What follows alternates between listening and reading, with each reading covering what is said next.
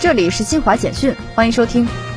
最高人民法院十五号发布关于涉外民商事案件管辖若干问题的规定，明确第一审涉外民商事案件原则上由基层人民法院管辖。该规定自二零二三年一月一号起施行。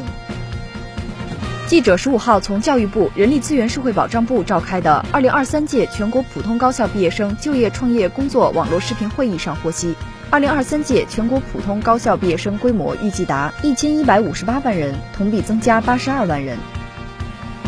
中国海军第四十一批护航编队圆满完成亚丁湾、索马里海域护航任务，十五号顺利返回浙江舟山某军港。此次任务历时一百八十二天，累计航行近九万海里，高效完成三十批三十八艘中外船舶护航任务，全程未靠港休整。